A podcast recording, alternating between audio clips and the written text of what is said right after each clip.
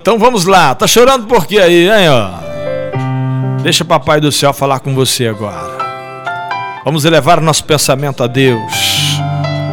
Eu quero oferecer a oração para o Luciano, da Van, para Sueli Cunha Terra.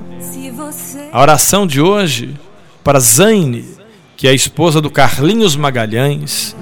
Dona Zaine, Carlinhos Magalhães, que Deus os abençoe. Vamos falar com o Papai do céu. Porque dele vem o nosso socorro, dele vem a nossa fortaleza, de Deus vem a saúde, de Deus vem a riqueza, de Deus vem a solução para todos os problemas.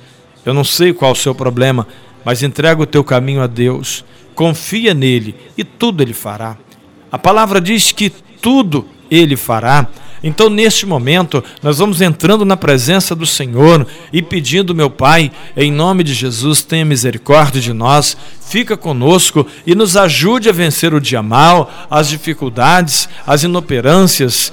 Deus, em nome de Jesus, onde tiver alguém ouvindo a minha voz, ouvindo o nosso programa, que seja abençoado em nome de Jesus Cristo. Abençoa este copo com água, que ele vire remédio. Abençoe essa peça de roupa, esse prato de alimento, esta residência, esse lar, esta casa, esse leito.